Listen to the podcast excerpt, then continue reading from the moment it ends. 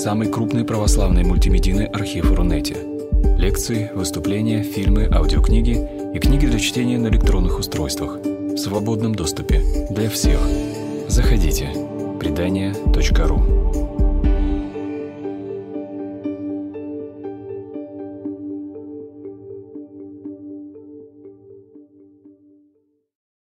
Название лекции «Чувство. Кто кого испытывает». Как обычно, я, наверное, скажу, что для меня э, слово лекция достаточно чуждое слово, потому что лично я представляю лекцию как э, материал, который дает лектор, а, собственно говоря, а, какие-то студенты, значит, вот они внимательно слушают, если нужно, записывают и стараются запомнить. Э, формат, в котором, э, как мне кажется, нам будет удобнее существовать, такой формат встречи. Я с удовольствием поделюсь с вами тем, что знаю, тем опытом, который имею. Знаете, как-то думаю, вот клетки, да, казалось бы, самый мелкий такой элемент живого – это клетка. Что делает клетка? Вообще, что, чем она занимается? Клетка делится. Клетка постоянно делится. Мне кажется, что одна из основных наших задач на этой земле тоже делиться. А чем мы можем делиться? Тем, что у нас есть, соответственно, опытом, знаниями, своими какими-то мыслями, идеями. Вот этим я сейчас буду заниматься. И буду очень рад вашей обратной связи, если возникнут, а я надеюсь, возникнут какие-то вопросы. Особенно мне нравится, когда от того, что э, происходит в прямом эфире, возникают чувства протеста и негодования. Да, такое бывает, потому что сталкиваясь с чем-то новым, а сегодня я буду говорить, чаще всего такая вот инстинктивная реакция – это реакция протеста потому что нашему мозгу очень нравится жить в упорядоченном мире, и самое страшное, что есть для нашего мозга, это хаос. Кстати, а, помните, кто находится в центре дантовского ада? Там, если не ошибаюсь, 12 кругов, и как-то на самом, значит, внешнем круге вращаются так себе грешнички, там уже на 11 значит, что-то посерьезнее, на 10 уже такие ребята крепко провинившиеся, значит, девятый, восьмой, седьмой. А кто в центре? Я, кстати, вот знакомых своих спрашивал, говорю, а вы помните, кто находится в самой сердцевине, во всяком случае, дантовского ада?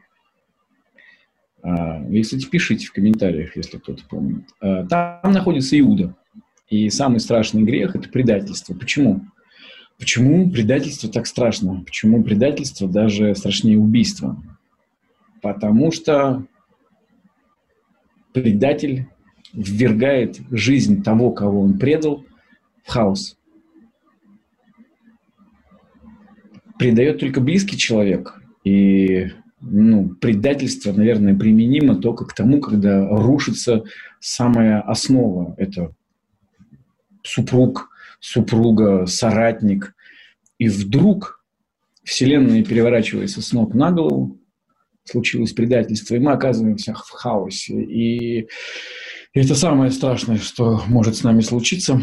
Поэтому, когда мозг слышит какую-то новую информацию, и она незнакомая, она не такая, предлагающая как-то по-другому увидеть мир и то, что в нем происходит, первая э, реакция такого отторжения – и, и спора нет-нет-нет, это не может быть, это не так. Так вот, э, я прошу вас э, в течение этой встречи прислушиваться к тому, что вы чувствуете. И вообще, еще один вопрос, который я часто задаю своим знакомым, а что вы чувствуете? Вот тот, кто смотрит прямо сейчас, ответьте себе на этот вопрос, что вы чувствуете? Ну, не ошибусь, если скажу, что процентов 80 не понимают вопрос. В смысле, что я чувствую? Я ничего не чувствую. А ведь чувств у нас очень много, и мы не можем ничего не чувствовать. На приборах доски, как это называется, на приборной доске в автомобиле есть куча приборов, а они не могут ничего не показывать, если они не сломаны. Там всегда что-то отображается. Количество бензина, я не знаю, там это, обороты, что-то еще. Если что-то не работает, обязательно должна лампочка гореть с двигателем, вот это вот неприятное. Чувство – это такая же приборная доска, и мы не можем ничего не чувствовать. Человек всегда что-то чувствует. Люди, которые более продвинутые, они могут сказать, я чувствую себя плохо, я чувствую себя хорошо.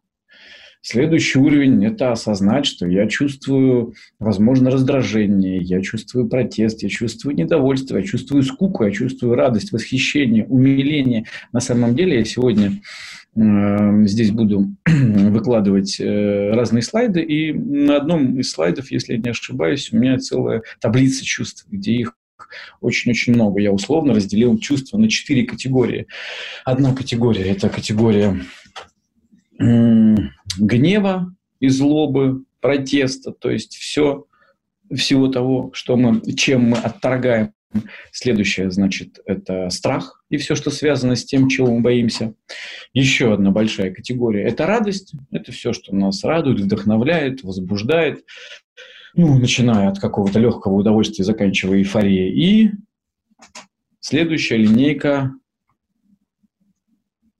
ну, наверное, можно назвать ее линейкой уныния, линейкой скуки, линейкой тоски, линейкой грусти. Я сейчас прямо попробую прямо сейчас найти эту таблицу. Я ее сделал в виде схемы. Так. Вот, пожалуй. Вот смотрите, я раскрасил. А, вот наверху у нас в этой системе координат радость, а внизу у нас уныние. Справа у нас агрессия и слева страх. Вот, в принципе, хорошо для начала тем, кто особо в своих чувствах не разбирается, поглядывать на такую табличку и определяться, где он находится. Кстати, обратите внимание, например, что между радостью и страхом тоже есть чувства. Ну, например, все э, экстремальные виды спорта э, построены где-то вот здесь, вот, да, где-то на пересечении как раз радости и страха. На радости и агрессии также на пересечении есть чувства. Я здесь написал, например, злорадство, ирония, сарказм, насмешка, издевательство. Это где-то, где пересекаются у нас радости и агрессия. И смотрите, уныние, безразличие, разочарование, грусть, жалость к себе, подавленность, потерянность, горечь, печаль, тоска, отчаяние. Вот такие вот чувства. Никто точно не скажет, что это такое. То есть, ну, для каждого печаль, каждый печаль понимает по-своему. Однако, ну, в принципе, договориться о значениях этих слов мы все-таки можем. Почему это так важно?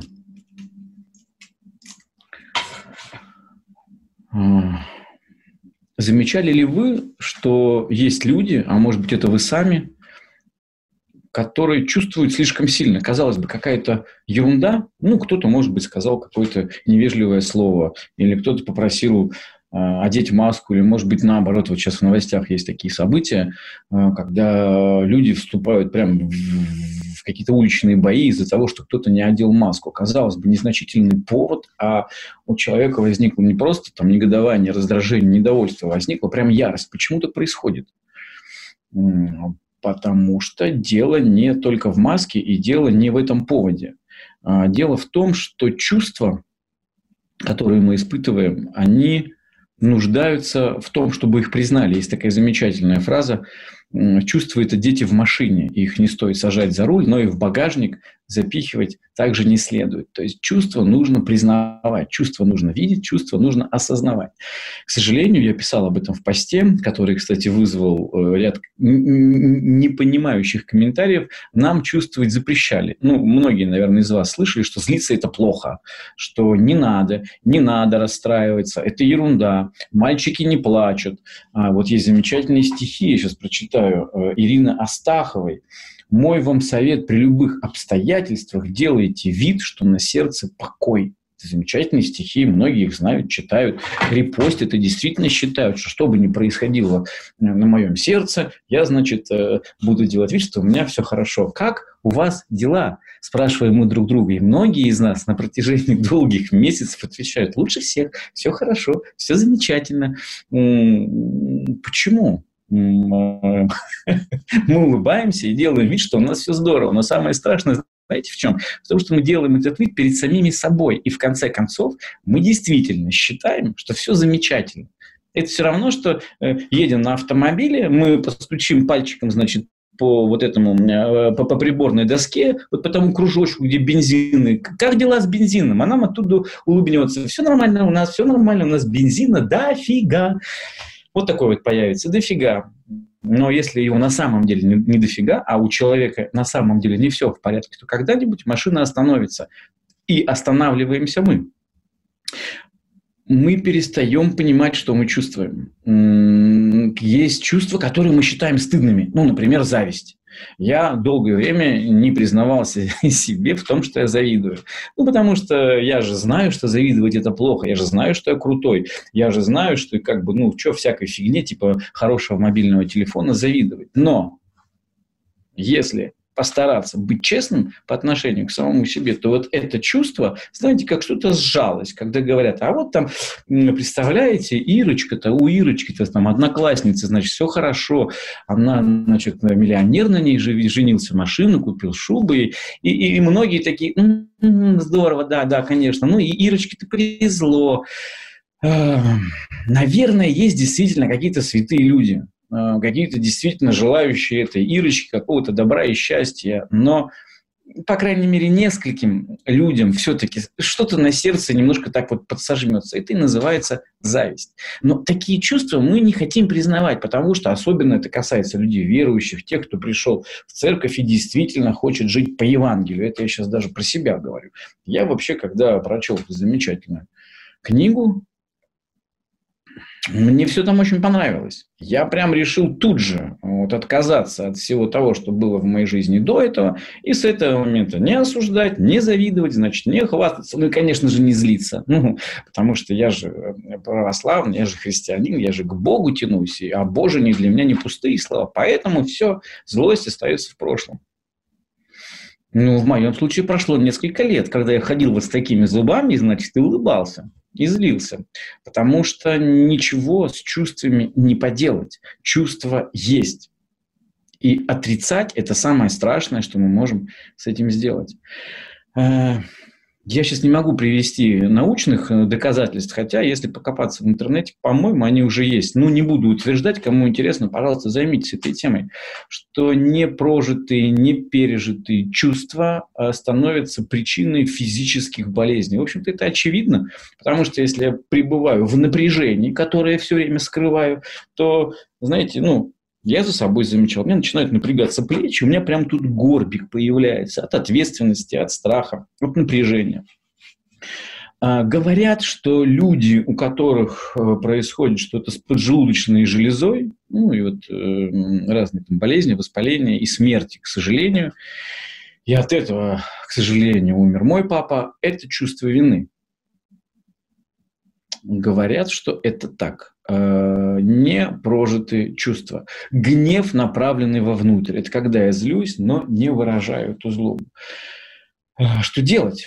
Э, потому что действительно есть ну, какие-то социально, наверное, неприемлемые чувства, типа там ярости, да, или какие-то чувства, которые, ну, которые я должен, как говорится, держите свои чувства при себе, и вы э, за эти чувства отвечаете. Абсолютно верно. Однако позволю себе такое сравнение. Люди ходят в туалет. Это так. Э, ну, ничего не сделать. Да, мы получаем какую-то пищу, какая-то часть пищи у нас усваивается, а какая-то нет, какая-то нам не нужна. И, собственно говоря, принцессы, простите, тоже какают. Только вот принцессы это делают особым образом. Я так думаю. Ну, могу предположить, что есть какие-то специальные мраморные комнаты, дальше есть там какие-то серебряные горшочки, в которых плавают розовые лепестки. И, собственно говоря, принцессы в специально, значит, отведенное время при помощи прислуги делают свои дела очень аккуратненько в этот самый серебряный горшочек. А еще есть ребята, которых э, мы называем бомжами. Вот э, технический, физиологический процесс и у принцессы, и у бомжа, он один и тот же. Только у принцессы можно сказать, что это такая культурная традиция, а у бомжа нет. Так вот, с чувствами ровно то же самое. И научиться культуре проживания, переваривания и выражения своих чувств, это и есть ну, техника серебряного горшочка. Держать в себе не получится. Держать в себе не выход, держать в себе не вариант. Чувства, которые я не выразил, не высказал, не признал самому себе, большая иллюзия. Уважаемые, глубоко уважаемые, верующие люди, которые истинно а, сами себя и друг друга, и весь живот наш Христу Богу предадим, это наша с вами проблема, потому что мы очень стараемся подражать святым, соответственно, говорить людям «радость моя», улыбаться и не злиться. Но при этом мы несовершенные люди, и в нашем несовершенном мире чувства протеста, негодования, раздражения, усталости возникают. У меня трое детей, и ну, несколько лет я был таким мапой, то есть, ну, они были на мне, можно сказать, и я испытывал много чувств. И все, у кого есть дети, все, у кого есть супруги, прекрасно знают, что ну, невозможно все время э, вот, э, на вот таком, спаси Господи, существовать. Ну, иногда это просто злит, иногда это бесит, иногда возникают чувства очень похожие на ненависть. Так что делать-то? Как я уже сказал, чувствуют дети в машине. Первое, что необходимо сделать, я призываю к мужеству всех тех людей, кто хочет быть здоровым физически и психически, найти в себе действительно мужество. А для верующих людей мы все-таки на портале предание.ру, кстати, скажу, друзья, это ну, для меня вот этот портал 15 лет назад, предание.ру, стал, пожалуй, живым ну, источником живой воды. Именно на нем э, я находил лекции, э, материалы и проповеди, те, которые помогли мне выжить в непростое для меня время и ну, найти, э, найти истину, как я ее на тот момент понимал. Поэтому, если у кого-то есть возможность помочь этому порталу, сделайте это, пожалуйста. Так вот, эм, покаяние, ну, прекрасное слово – да? Покаяние, перемена ума, метаноя – это то, что требует мужества. Так вот, в какой-то момент признать себе, что я сейчас злюсь, злюсь на самых любимых детей своих, на самых любимых своих родителей, я могу злиться на начальника, на подчиненных, я могу злиться. Так вот, путь к освобождению от этой злобы, вот сейчас прям, ну, прям внимание, вот, а он не в том, чтобы нет-нет, я не чувствую злобу, мне нельзя чувствовать злобу, я же это, я сейчас помолюсь, и все у меня получится, нет. А в том, чтобы рухнуть и капитулировать перед тем, что я чувствую сказать самому себе, может быть, отойти в сторону, сказать, так, Никитос, ну, прям я сейчас злюсь, я сейчас прямо очень-очень сильно злюсь. И вот делюсь своим лайфхаком, помню, значит, меня, я злился на своих детей, я взял за привычку не сдерживать, а говорить им это. Э, ну, вот прямо так. И это было, помню, едем мы в машине, и я говорю, вообще, я сейчас так злюсь на вас, я сейчас очень злюсь, а они смеются происходит чудо, потому что когда я говорю о своих чувствах, эти чувства переста мной, они перестают иметь надо мной власть, они перестают мной владеть. Иногда достаточно сказать себе, достаточно сказать своим любимым детям, послушай, я сейчас очень, очень сильно злюсь. И почему-то, когда я говорю о том, что я злюсь, я перестаю злиться. Это чудо. Но для этого чуда требуется определенная честность и внимание – ну и, кстати, вот для меня лично посты – это прекрасное время, когда я особо наблюдаю за собой, наблюдаю за своими чувствами. Надеюсь, для большинства все-таки из нас, из тех, кто слушает сейчас этот материал, э, это уже открыто, что я – это не мои чувства, что я – это не мои мысли, об этом я буду говорить дальше. Для тех, кто сейчас э, считает, что я говорю тарабарщину, пожалуйста, задумайтесь об этом. Я – это не мои чувства, я – это не мои мысли есть мои чувства, и есть я, который эти чувства может осознавать. И в том, что в поле моего зрения появились те или иные неприличные чувства, нет ничего плохого. Плохое начинается тогда, когда я начинаю отворачиваться от этих чувств. Ну, потому что они мне не нравится. Потому что я не хочу испытывать такие чувства. Они дискомфортные, они не очень приняты в обществе. Я говорю, не-не-не, я этого не чувствую. Так вот, помните, я начал да, с того, что кто-то там маску не одел, и кто-то на кого-то чуть с ножом не напал. Дело в том, что непризнанное, непрожитое, непризнанное, непрожитое чувство, оно копится. Вот представьте, в детстве мальчик там в 14 лет, э, я не знаю, там потерял, у него украли велосипед.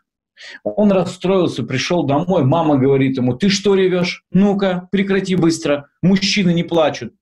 Запомнилось, мужчины не плачут. Да, хорошо, мне не жалко велосипеда, говорит мальчик. И внутри вот это вот, вот эта вот боль, тоска, ужас, потеря, утрата, она отложилась в темный уголок, закапсулировалась. Потом дальше от него ушла девушка. И друзья такие, а, ты чё, ты чё, ты чё ревешь-то, ты чё, не мужик, что ли, да их еще там миллион. Он такой, да не-не, мне пофиг, да пошла она. Хопа, еще одна утрата, боль, тоска, еще, еще пять литров слез, отложены в темный уголок. Еще, еще, еще. И потом этому мужику 40 лет, и потом какая-нибудь продавщица ему там не додает каких-нибудь сигарет, и он так, или, я не знаю, вдруг у этого мужика угоняют автомобиль, и он кончает жизнь и вешается. Но дело не в том, что он страдает по поводу угнанного автомобиля. Да, это тяжело, но условно представьте, это боли, утраты, печали и тоски на 10 единиц, но он накопил еще 100 непрожитых. И когда у него гоняют тачку, он чувствует утрату на 110 единиц. Совершенно невыносимо. И мы все с вами накапливаем таких вот неполезных ископаемых. И кто-то из наших близких, кто-то нам сказал фигню какую-то, вообще ни о чем, ерундишку. А мы это воспринимаем на 110 единиц вот всех тех болей, раздражений, непризнанных перед самим собой обид, накопленных за всю жизнь. И ну, есть только один путь – начинать размораживаться. Ну, моя специфика – это зависимость и созависимость, ну, химическая зависимость и созависимость. Так вот, и созависимость, и зависимость называют болезнью замороженных чувств. Однако, ну, могу сказать и как психолог, и как человек, что это имеет отношение к каждому из вас. Мы все с вами, ну, нас не учили. Это же вообще, ну, отдельная история, да, вот эмоциональный интеллект. Уже сейчас начинает появляться, о, эмоциональный интеллект, уже кто-то вроде слышал что-то по этому поводу, да, а что это такое, интересно. Так вот, это что же можно развивать, вот эту способность понимать. Это только первый шаг, понимать, что я чувствую, осознавать, то есть быть внимательным к своему внутреннему миру. И так я осознал. Второе, позволить этому чувству быть. Бороться с чувством невозможно, оно уже есть. Ну, это реальность. Бороться с реальностью вообще дело неблагодарное. Реальность штука очень упругая, поэтому сколько с ней не борись, она победит. Ну, я могу себя обманывать какое-то время, что я оказался сильнее, однако все это будет ерундой. Итак, чувство необходимо признать. Да, я сейчас злюсь. Я сейчас позавидовал. И я сейчас испугался. Вот для нас, мужчин, это такая история. Да, признаться, мне страшно. Страшно. Вот мне очень часто бывает страшно. Но мужество, мужество, а мне в том, чтобы не бояться, мужество в том, чтобы действовать, несмотря на страх. Итак, мы признали, что мы боимся. Да, дальше. Смотрите, э, что значит ну, прожить это чувство. Что значит, э, все мне в голове вертятся какие-то, значит, глупые такие истории, как психологи говорят, а вы там побейте подушку. Ну, лично этим никогда не занимался. Вот. Мне почему-то не, не хочется бить подушку. Если мне хочется кого-то бить, то не подушку. Вот. А бить того, хочешь, кого, того, кого хочется бить, все-таки это социально такой неприемлемый вариант. Так вот, э, чувство не обязательно даже выражать кулаками или битьем. Э, прожить чувство – это это его чувствовать. Вот я не знаю, как сказать. Я помню, ехал, тогда у меня были какие-то терки, значит, с приставами, вот, и ехал, я их очень боялся, значит. И я прям еду за рулем, и прям понимаю, что мне даже управлять автомобилем тяжело, потому что мне еще страшно. Сейчас я приеду, буду с ними разговаривать, прям вот я боялся.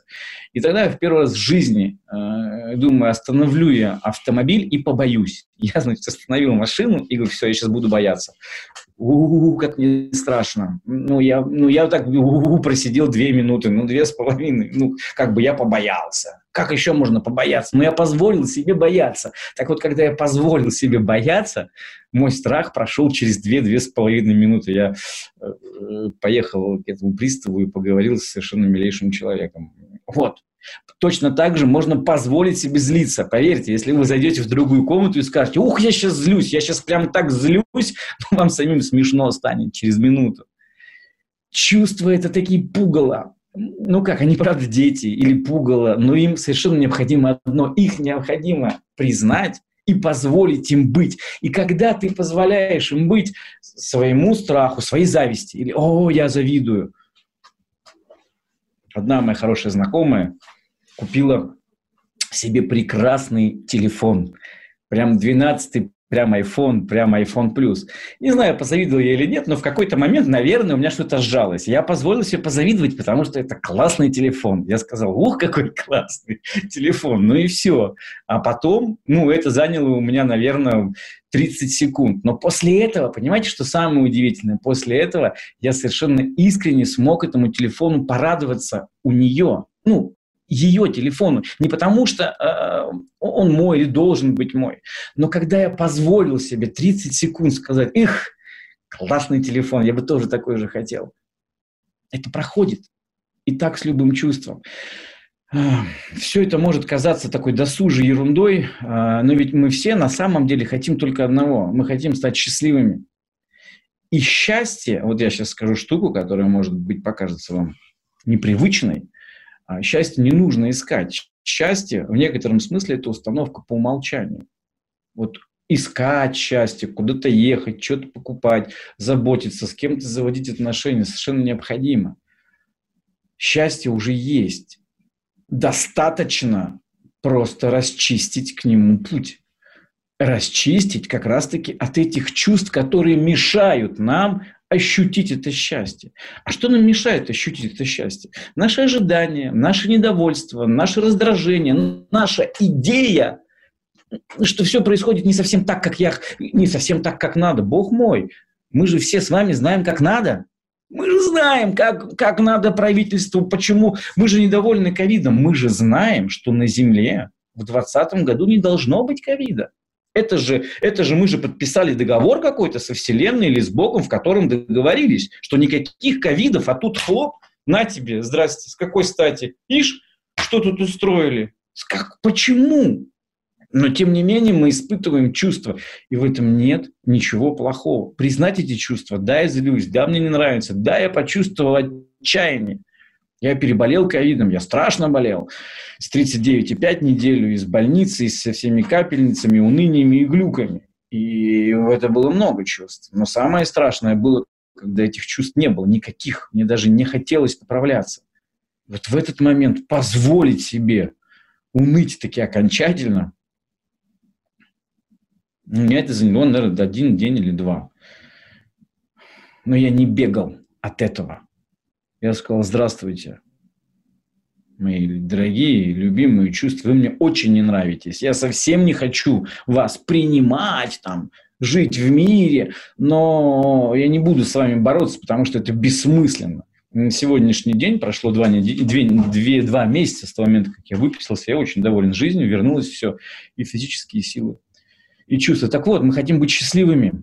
И есть предложение, друзья, есть предложение для всех, кто устал быть несчастным, для всех тех, кто разочаровался в каких-то уже пройденных путях, ну и не нашел то, что искал. Я предлагаю просто освободиться от этих неполезных ископаемых. Это не получится сделать сразу. Каждый из нас накопил действительно очень много злости. Кстати, мы спросите, вот вот интересно, а вы обижаетесь? Ведь большинство людей скажет, нет, но я не обижаюсь, я не обижаюсь, что я взрослый человек, у меня высшее образование, я вон в храм хожу, как это я обижаюсь? Ой, как обижаетесь. Все мы обижаемся. Только ну, люди делятся на две категории. И, не те, и эти две категории не такие. Обижаются и не обижаются. Две категории такие. Одни признают, что они обижаются.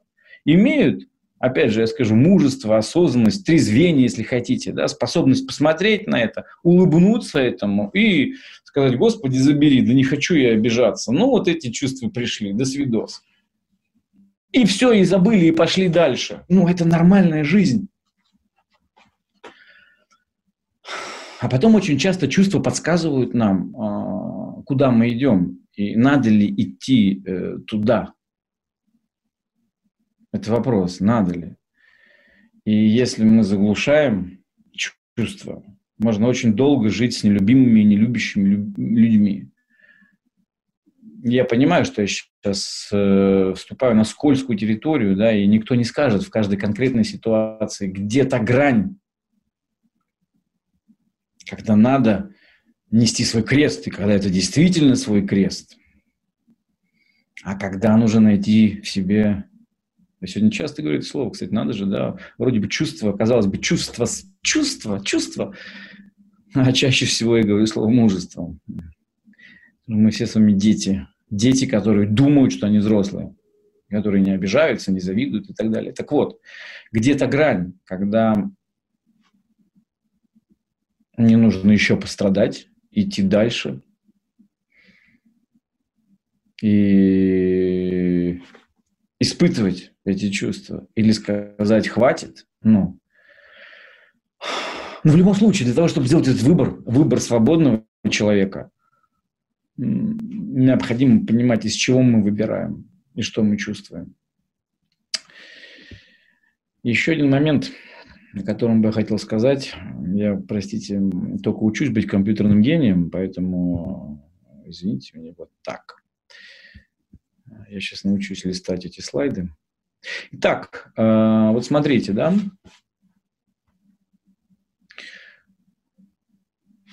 Обратите внимание, э, это одна шкала. С одной стороны агрессия, с другой стороны страх. Кстати, э, знаете ли вы, что агрессия – это тоже страх? Ну, вернее, реакция на страх. Просто обычно агрессией мы... Ну, всегда стоит страх. Я сейчас об этом буду говорить. Так, хорошо, давайте. Есть такая э, теория триединого мозга. Э, и Кому интересно, почитайте. Об этом много материалов. Теория три единого мозга. Так вот, э, самый древний, самый мощный, самый могучий мозг – это мозг так называемый рептильный. Он отвечает за выживание. Он отвечает за э, ну, за то, как работает ваш кишечник, и за то, что если вдруг вам в лицо летит пыль, глаза зажмурятся, или там, не знаю, на вас нападет собака, вы побежите. Здесь нет никакого рацио, никакого разума, здесь чисто инстинкт и выживание, это рептильный мозг. Он самый могучий, самый мощный, и вмешаться э, в его работу совершенно невозможно. Поэтому, знаете, все эти тренинги, типа «я сейчас не буду бояться», очень смешно. Но как не буду? Это сейчас, я сейчас, я сейчас сделаю, я в одной книжке читал, значит, как там мужик научился, значит, эм, капельками пота, написать себе, значит, имя любимой. То есть он мог так напрячься, что у него вот пот выступал вот прям так, что там имя любимое или просто его имя. Но обычные люди так не могут. Ну, это рептильный мозг, ничего с ним не поделать, он действует, ну, чтобы мы выжили.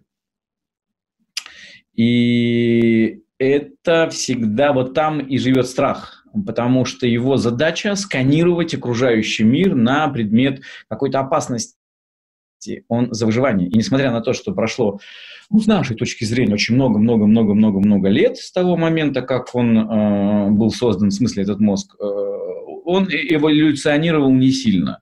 Э, ну, пример, у кого такое было, лежите вы в кроватке ночью, тепленькая одеялка, все хорошо, тишина, теплота, вы сыты, и вдруг вы вспоминаете, завтра у меня там встреча с начальником, вау, и тут же у вас сильнее заколотилось сердце, волосы, побежали мурашки. Что такое мурашки? Это волосы встают дымом. То есть наш мозг реагирует так, как будто мы с вами в живой природе. И мало того, что мы сейчас должны прям сражаться, а наш организм отреагировал именно физическим образом. Для того, чтобы сраж... в животе сразу заурчало, это если вдруг Сейчас вот медведь, тут у нас как раз лапой, значит, нам по животу все разорвет, кишки, значит, но там, слава богу, организм сориентировался, и в кишках нет еды, значит, там он подготовился к, этой, э, к этому страшному ранению. То есть он реагирует так, как будто мы с вами выживаем вот в том самом пещерном каком-то веке. Более того, наш мозг не понимает даже разницы между прошлым и будущим. Мы, он не понимает мысли, э, он не понимает разницы между реальностью и мыслью, потому что никакой опасности в квартире ночью под одеялом нет. Но он-то отреагировал прямо сейчас на опасность, этот наш замечательный рептильный мозг. Более того, он даже не понимает э, разницу между настоящим и будущим. То есть можно запомнить, что всегда, всегда, всегда, всегда страх, чувство страха – это всегда гости из будущего. Вот сейчас так, прикиньте. Бояться в настоящем невозможно. А, все те, у кого, я понимаю, да, как же я, вот я прямо сейчас быть. Если вы прямо сейчас боитесь, то вы боитесь того, что произойдет в будущем.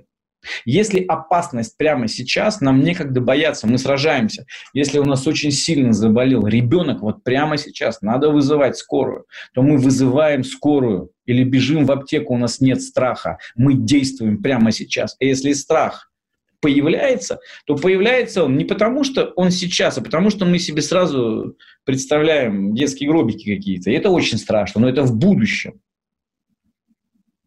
Страх всегда в будущем. Если вы испытываете страх, вот это первая такая, может быть, рекомендация, как бороться со страхом, отвратительное слово, вот бороться со страхом не надо никак. Вот как только мы начинаем с ним бороться, он начинает побеждать. Вот, вот только мы вписываемся вот в это, значит, единоборство со страхом, вот он победил. Мы его еще усилили своей энергией. И чем сильнее мы боремся, чем мы более тут прокачаны, тем сильнее становится наш страх. Мое любимое слово – мужество заключается в том, чтобы страх этот признать и позволить ему быть. И один из моментов, так скажем, освобождения от него – это вспомнить что страх всегда в будущем, в настоящем страха нет. Ну, для мужчин, наверное, ну, для многих были какие-то, кто вспоминает, вспоминает какие-то драки. У меня один раз было прямо в ночном клубе, ух, меня били, убивали. Мне не было страшно в тот момент. Вот прям когда били, убивали, мне было страшно потом, когда меня обещали найти и растерзать. Но, опять же, я боялся не в моменте, а того, когда меня найдут и когда меня растерзают. А когда вот прям калашматили, ну, мне не до того было, я как-то выжить пытался. Итак, э, страх – это гости из будущего, и не бояться мы не можем. Так устроен наш мозг. Да, наверное, мы можем подлечить наши неврозы, обжиться в реальности, как-то э, создать себе иллюзию безопасности или какую-нибудь другую успокоительную иллюзию. Но, однако, э, от страха мы до конца не избавимся, потому что так работает рептильный мозг. Вот смотрите дальше, картинка синяя, обезьянка. А, это называется лимбический лимбическая система, лимбический мозг, я называю это лимбическая сила. Так вот, наша лимбическая сила, она а, за, ну, за все то, что уже есть у животных, это за то, чтобы было хорошо. Вот если совсем упрощать, да, вот за эмоции, это за то, чтобы было классно.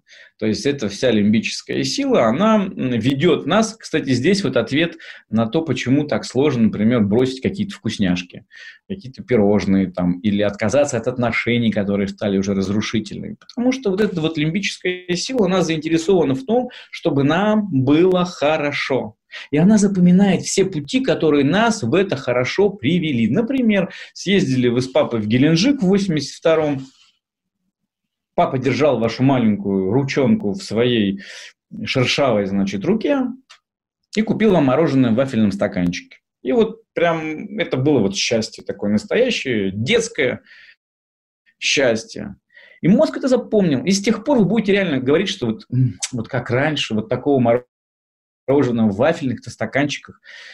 Да, никогда не будет. Какая-нибудь девочка почувствует мозолистую руку мужика с э, завода какого-нибудь, и, и, и тоже мозг ей скажет, ну вот оно счастье-то, вот оно, вот она, та самая папина рука. Понятно, что на каком-то сознательном уровне девочка про папину-то руку может и не вспомнит. Но что-то в мозгу сработает, и она влюбится. Она полюбит. А что, вы не знаете такие примеры? Когда женщины, уже, в общем-то, взрослые, все соображающие, но бесконечно влюбляются в какой-то определенный тип мужчин. И хотя они сразу знают, что это совершенно бессмысленная какая-то история, они говорят, ну сердце не прикажешь, вот полюбила. Ну, потому что вот наша лимбическая сила запомнила что-то, запомнила какой-то кайф, и, собственно говоря, теперь воспроизводит и пытается привести нас туда же. А это химическая зависимость. Человек пьет 30 лет, последние 20 уже никакого кайфа, уже все потерял. Но, тем не менее, он по-прежнему, по-прежнему вот его этот мозг ведет туда, ну, там добавляются еще и другие, конечно, штуки, но вот эта вот память о некой эйфории, которая была, никак ее не вытравить. И вот этот вот э, э, рептильный мозг, он прям самый древний, самый мощный, вот этот помоложе э, лимбический. И неокортекс – это непосредственно человеческая история, она вот про логику, она вот про нас, она вот про то, чем вы сейчас, скорее всего, это слушаете. Это то, какие решения принимаю. Ну, типа, я буду вот больше никого не осуждать и не злиться. Я могу принять решение. Я могу пойти на тренинг на какой-нибудь. И, значит, там на тренинге чего-то как-то. Но все это настолько по-детски несерьезно по сравнению с той мощнейшей работой, которую ведут вот эти наши более древние и более э, сильные мозги, что, ну, опять же, для нет, есть, наверное, люди, которые как вот, да, вот, а я вот что захотел, то в жизни у меня и получилось. Я вот захотел бросить курить, бросил, захотел сделать. Вот, то, есть такие люди, наверное, не отрицаю, но это исключение. Я сейчас все больше для простых людей, у которых, ну, которые готовы признаться в том, что почему-то у них не получается. Ну, не получается жить так, как э, я хочу жить, жить таким образом, каким я выбираю как некий свободный человек. А, что делать? Можно ли что-то сделать? Э, вмешаться в работу вот этих вот систем а, у нас не получится, да и не нужно. А, а вот теперь то, о чем я начинал, о чувствах. Я работаю э, уже не один год э, в реабилитационных центрах для химически зависимых людей, и я сам проходил много тренингов и получал помощь э, психотерапевтов. Так вот, э, выжимка из всей этой истории, так называемый дневник чувств. Вот, кстати, э, таблица чувств – для кому, как кому было бы интересно, да, посмотреть, какие они бывают, и кто хочет в этой палитре разобраться, чтобы, ну, не только было там, каждый охотник желает знать, где сидит фазан, там, да, семь каких-то чувств, ну, а все-таки поинтереснее, побольше. Вот можно пользоваться этой таблицей. Я не знаю, я спрошу потом у организаторов, можно ли куда-то эту таблицу прикрепить, чтобы желающий мог с ней ознакомиться и скачать. Так вот, да, такая таблица чувств. Так вот, вот смотрите, да, по, ну, кроме чувств, у нас еще есть реакции тела. Вот смотрите. И чувства, они находят выражение в реакциях тела. Уметь осознавать, что происходит на уровне моих чувств, на уровне моих эмоций, это очень важно.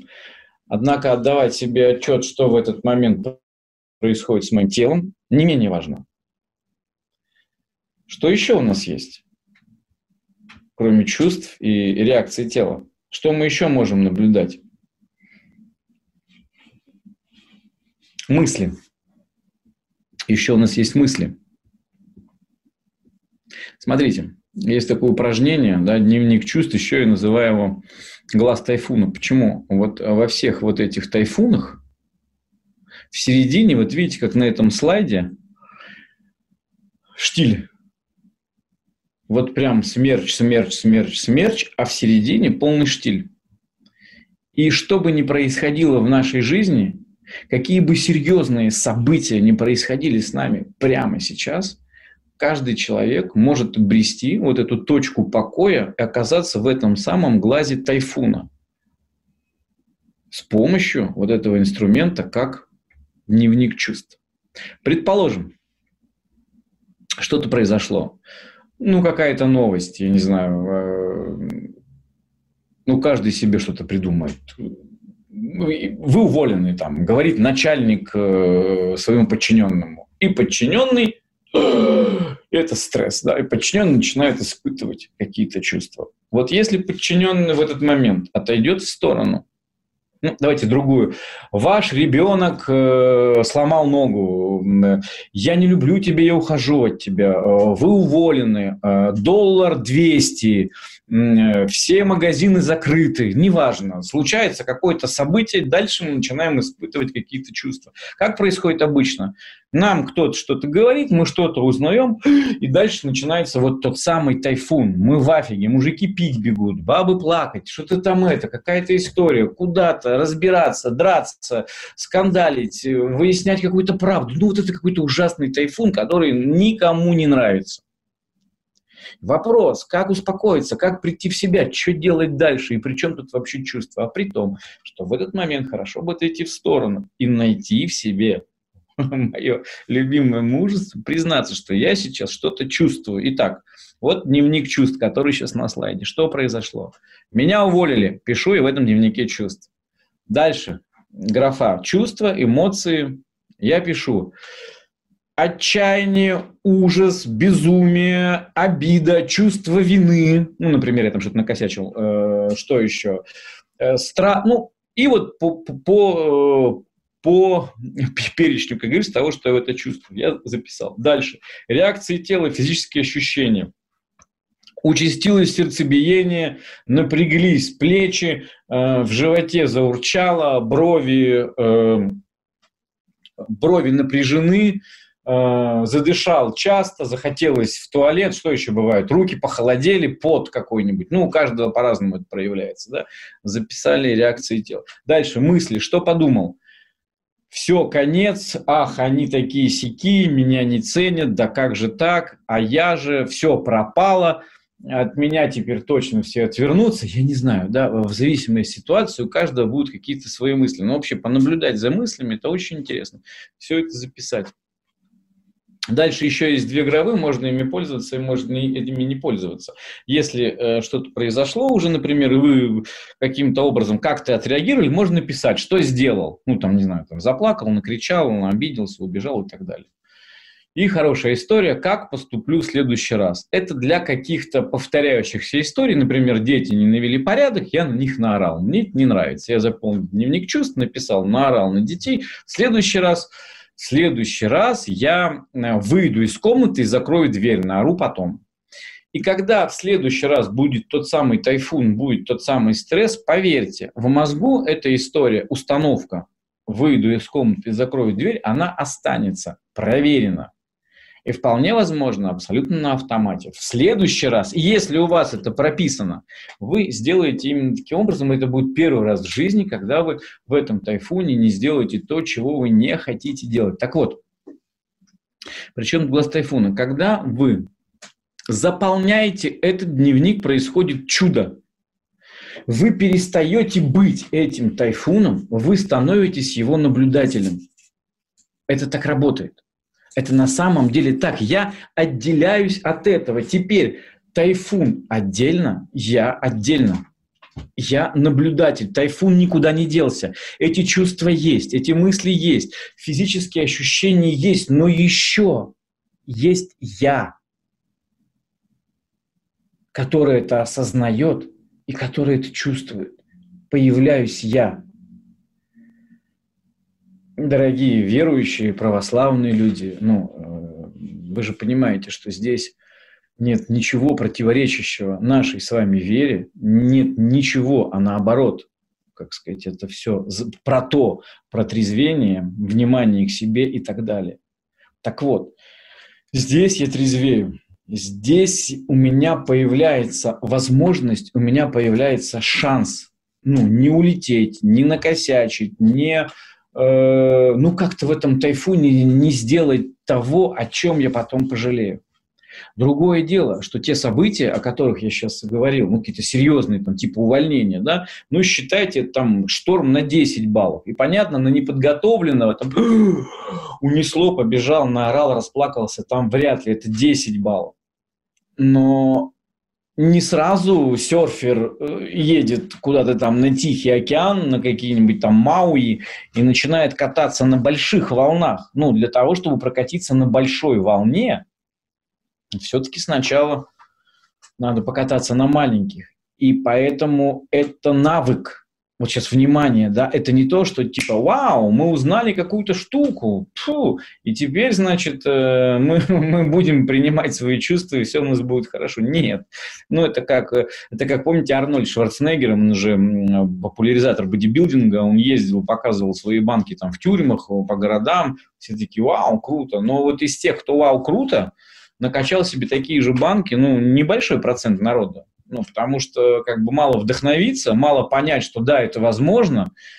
Для этого еще надо пойти в спортзал и покачаться. И вот это вот, вот этот навык, навык внимания к себе, навык внимания к своим чувствам, к своим э, реакциям тела, к своим мыслям, к своим действиям и поступкам, это тренируется.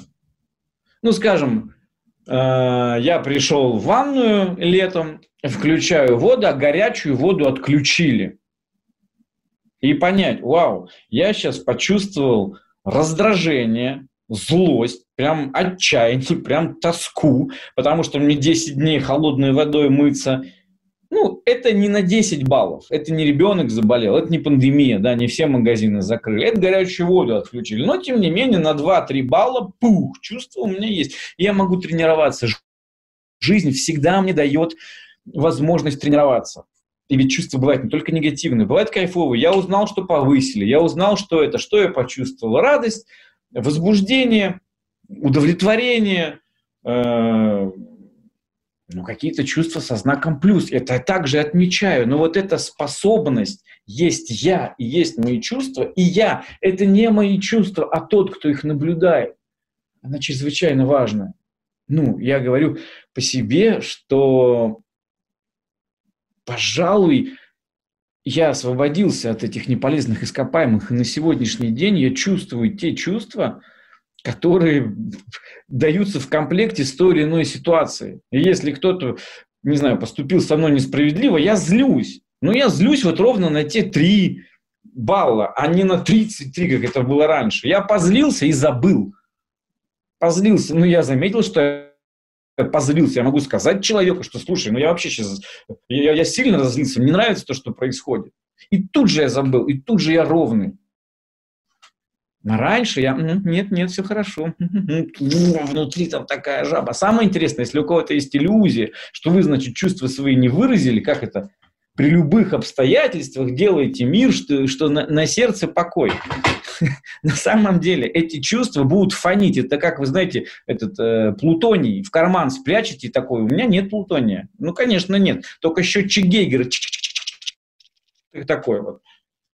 Бомж тоже может считать, что он в метро зашел, у него все нормально, но что-то как бы рядом с ним никто не сидит. То же самое наш эмоциональный фон. Если у человека злобище и раздражение накоплено, ну, он улыбается, такой, я ни на кого не злюсь, это чувствуется, это фонит. А что, вы не знаете таких людей, от которых фонит недовольством, а у них все хорошо? Или, или от них фонит чувством вины. Вот человек все время какой-то такой, вот все время, вот, все время виноват, все время ошибся. Нет, нет, нет, я да, да, потому что у него, а он такой, нету у меня этих чувств. Даже если вы их не признаете, их видят окружающие. И всю вашу злобу, и всю вашу обиду через шуточки, знаете, это ерничание такое вот есть, через подколочки. Вот я такой был. Я все время всех подкалывал. А знаете, что это агрессия в большинстве своем? Это неосознанно даже самим человеком вот эти вот подколочки, подколочки, подколочки. Это агрессия. Когда человек не может прямо сказать, мне не нравится, я не хочу, ну, я, я злюсь. А мне все нормально. Жих подколол, жих подколол, жих подколол, жих подколол. Потому что это агрессия. И что думаете, этого никто не чувствует? Поэтому, если действительно мы хотим стать счастливыми, то надо просто расчистить своему сияющему счастью вот эти вот обломки прошлого, обломки этих непрожитых чувств. Но путь, еще 100 тысяч ведер и золотой ключик у нас в кармане. Да, путь только один. Путь – это чувствовать. Путь – это отгрустить отплакать, отзлиться, оттосковать. А не замечали, смотрите вы фильм какой-нибудь, где фильм-то вроде такой, и вдруг раз и разревелись. Что вы думаете, про фильм, что ли, плачете?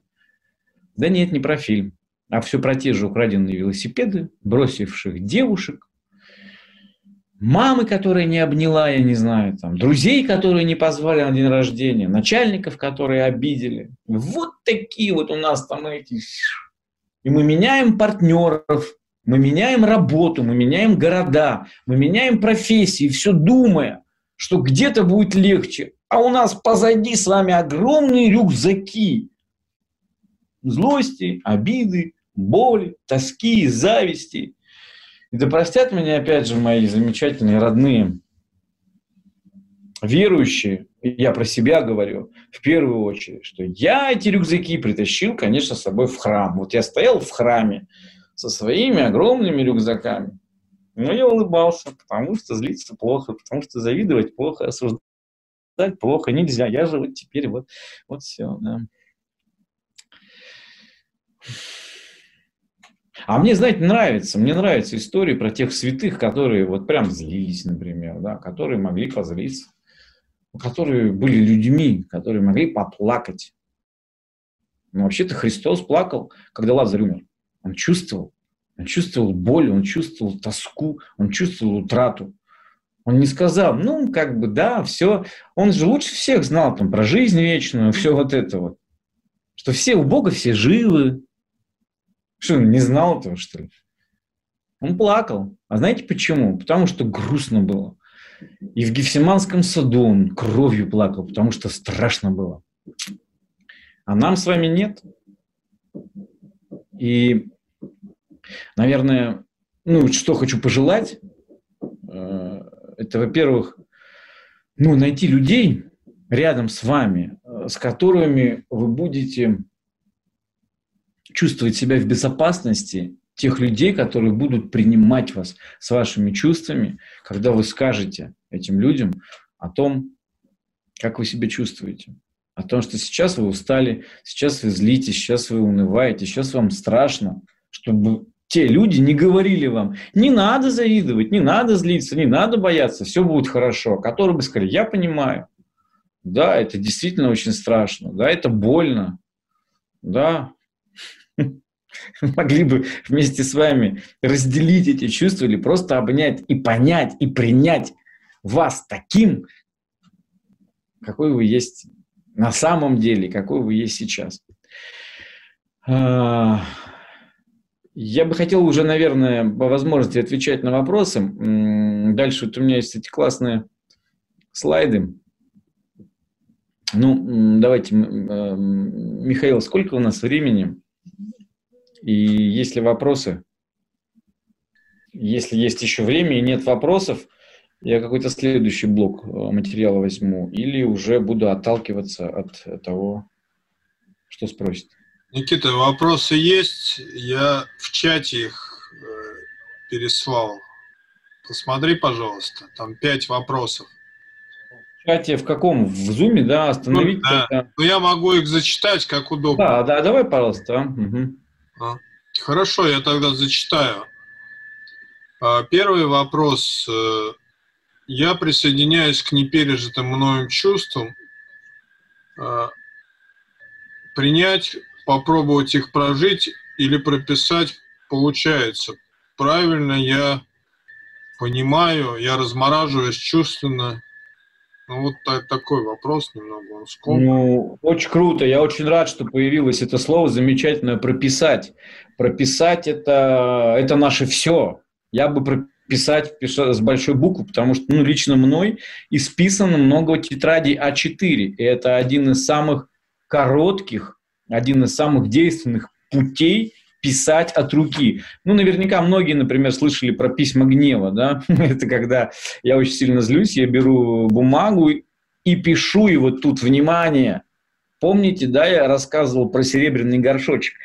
Если вы в подобающем месте, да, не надо стесняться. Ну, надо сделать то дело, зачем вы на этот горшочек сели, и никто вас не осудит. Так вот такой вот листок бумаги и ручка, становится вот таким серебряным горшочком.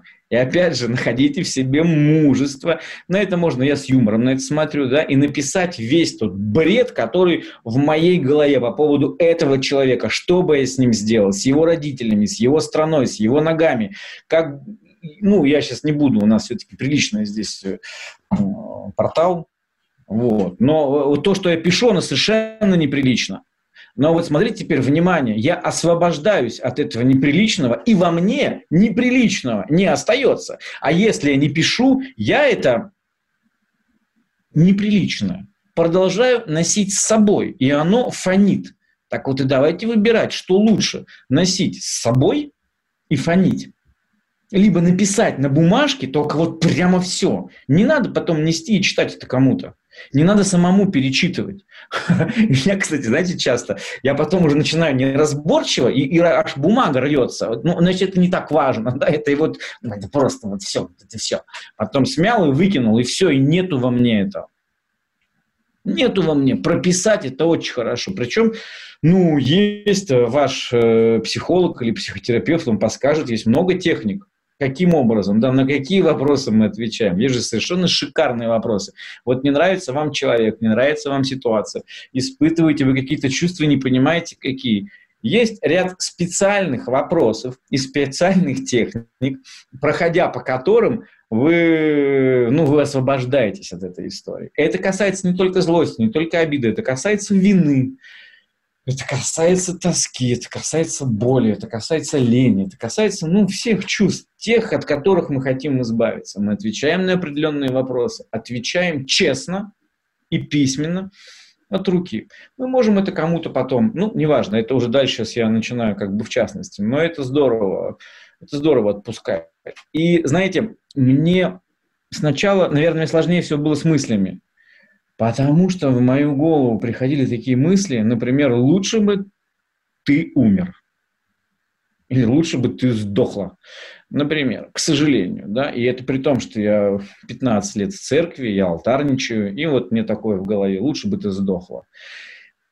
Это не то, что я специально думаю, кому-то желаю смерти. Это я вдруг увидел, что ко мне пришла такая мысль, я ничего общего с ней иметь не хочу. Ну, для того, чтобы мне от этой мысли освободиться, для того, чтобы не носить ее в себе, не давить, не бороться, не отрицать, не сказать, нифига себе. О, надо же, прикольно. Ну, вот это, надо же, какие мысли ко мне приходят. Ну, мысли, я тебя вижу. Помните фильм «Игры разума»? Пересмотрите, пожалуйста. Там, значит, э, гениальный математик, математик, математик, да, Рассел Кроу его играет, потрясающий. Он был сумасшедший, он был гениальный, и к нему приходили глюки.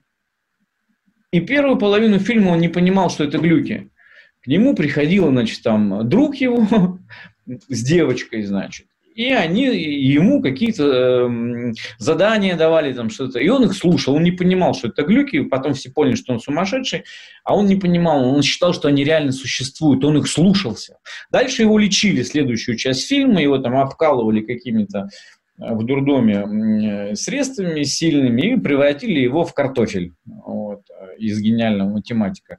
Ну, тоже не вариант. А вот в третьей части фильма он понял, что к нему приходят эти глюки.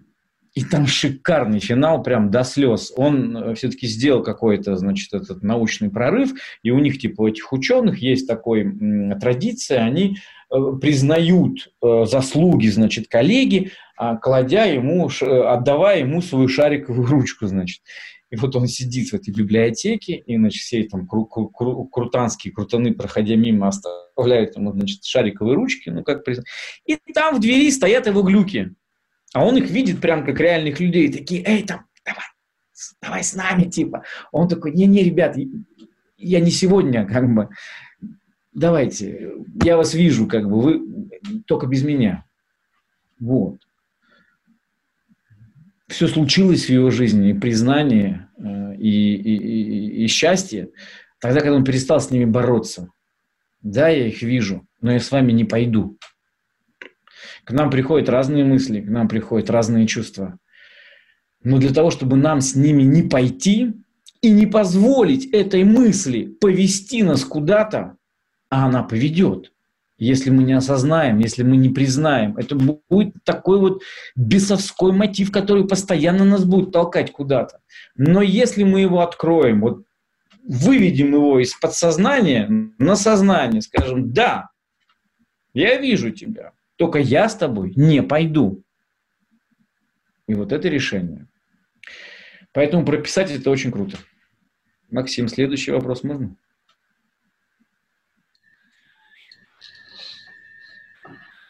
Следующий вопрос э, такой. Если о своих чувствах говоришь, но их не слышит другой человек. Ну, чувствам не надо, чтобы их слышал другой человек. Ну да, это обидно чисто по-человечески, но для того, чтобы... Э, ну, во-первых, все-таки это не всегда панацея. Не всегда люди готовы.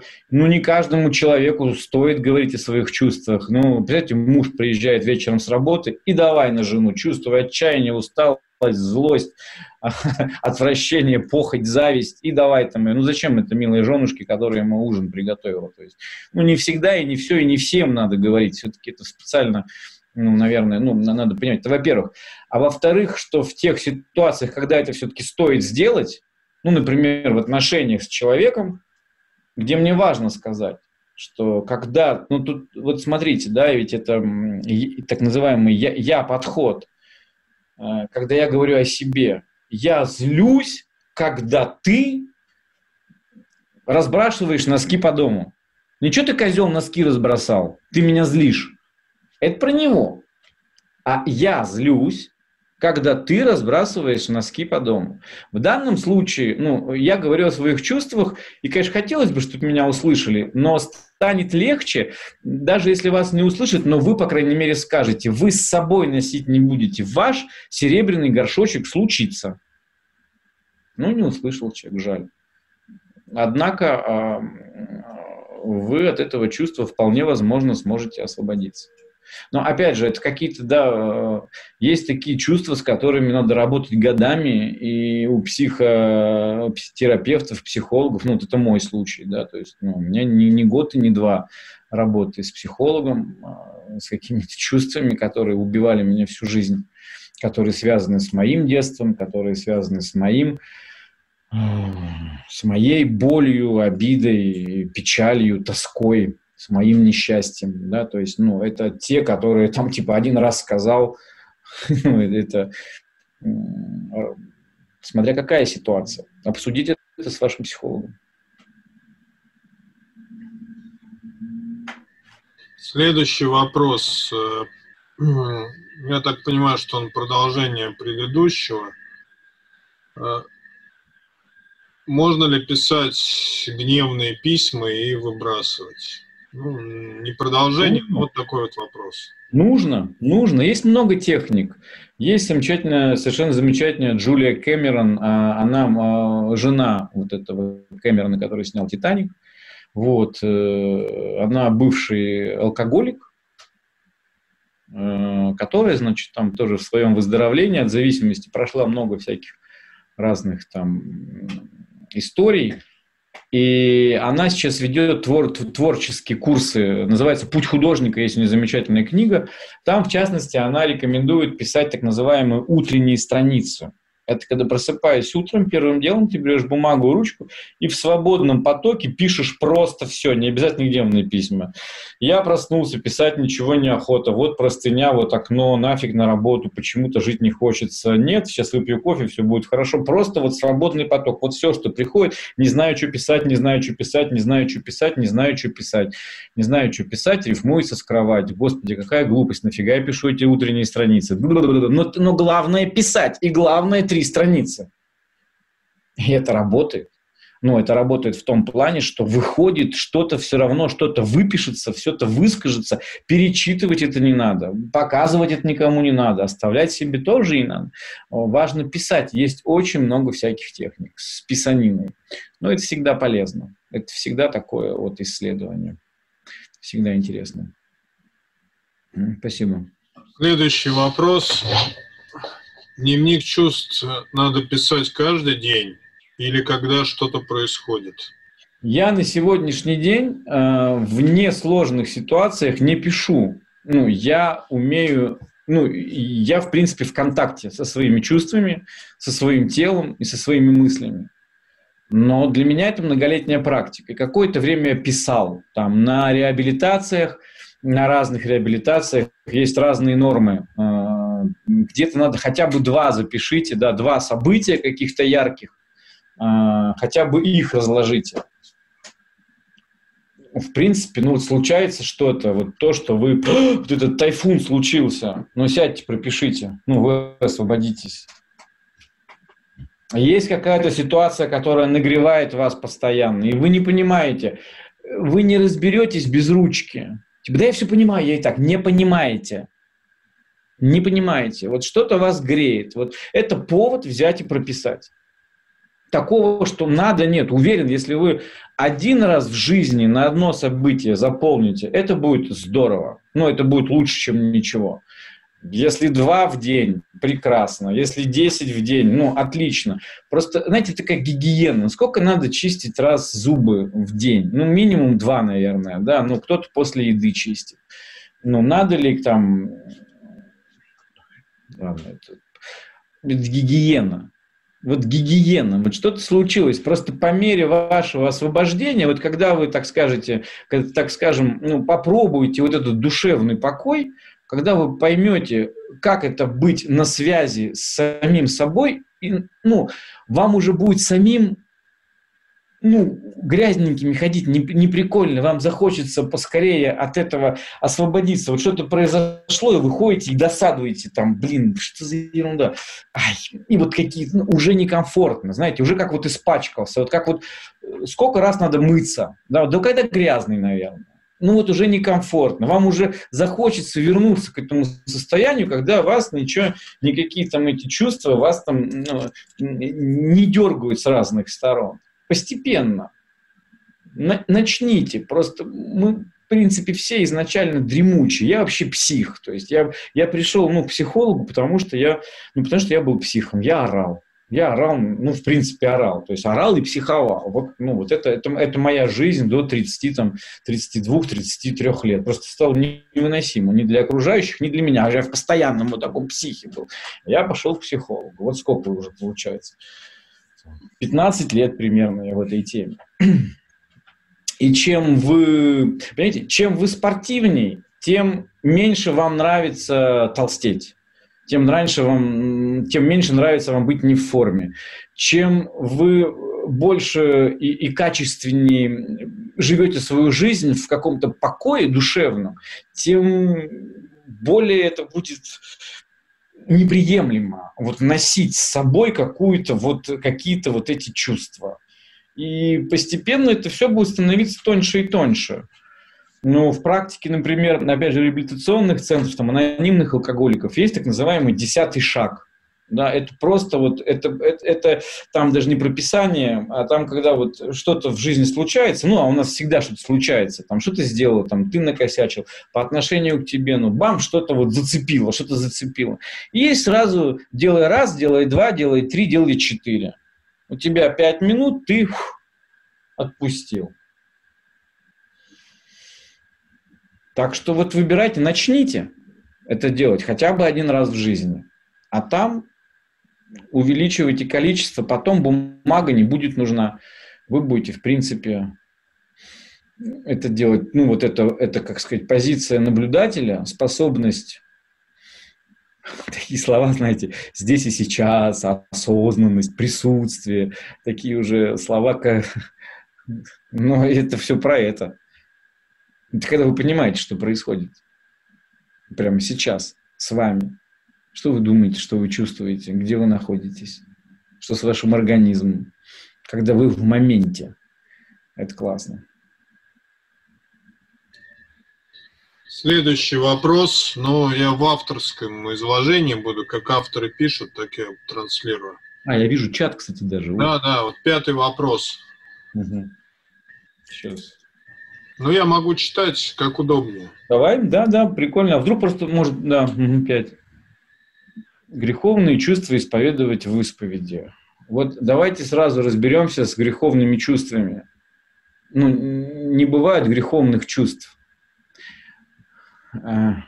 Что такое греховные чувства? Как это греховные чувства? Ну, они есть, они могут стать грехом, если вы их не осознаете, окей, не исповедуете перед собой там, э, на, на исповеди, то они могут превратиться в грех. Но э, то, что вы почувствовали, ну, например, я так понимаю, да, речь идет там про э, зависть, например, да, там, зла кому-то пожелалось. И если вы это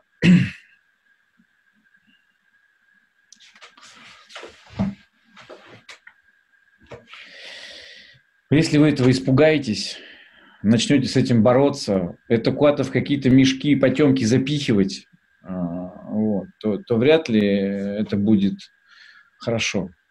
Если это вы увидите и исповедуете, это прекрасно.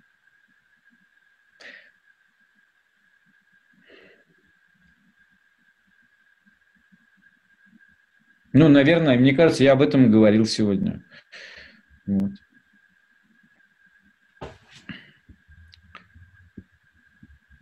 Просто я почему так вот реагирую, потому что вот именно эта история, что есть какие-то вот ну, греховные чувства, они пугают нас, они и, собственно, заставляют э, эти чувства скрывать, к сожалению.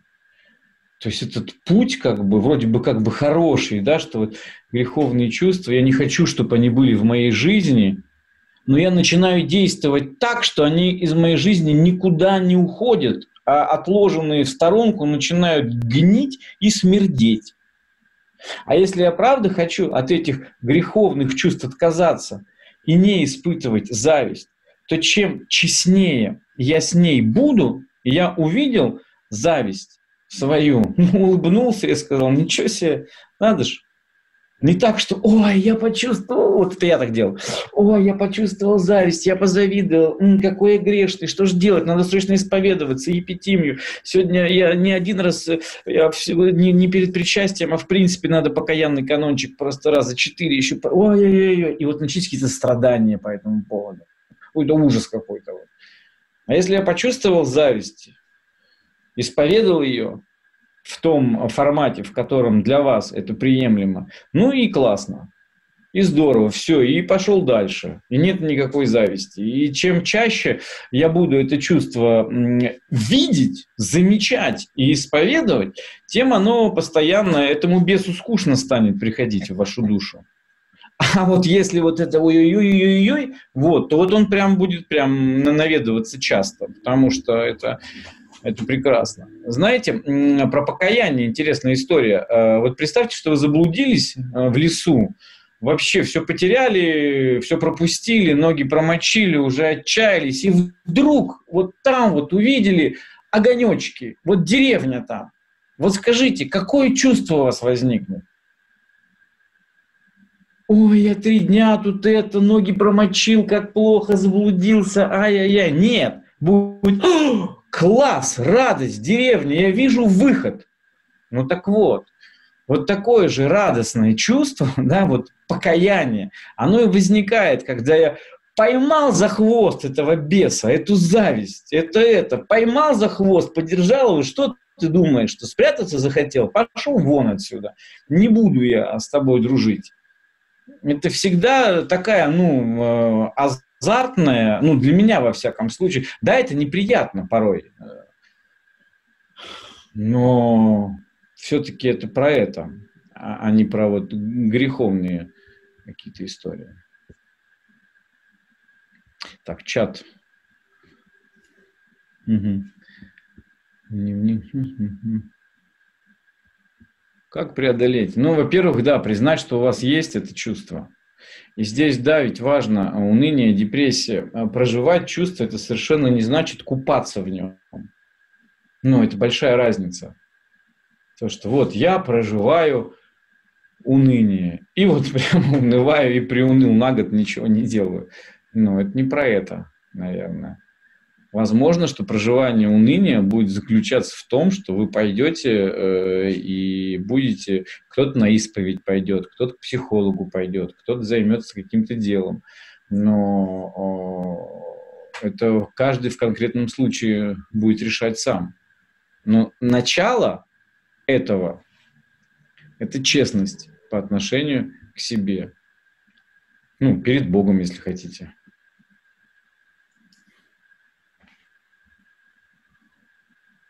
Я понятия не имею. Слушайте, вот про апостола Павла и жало в плоть не знаю.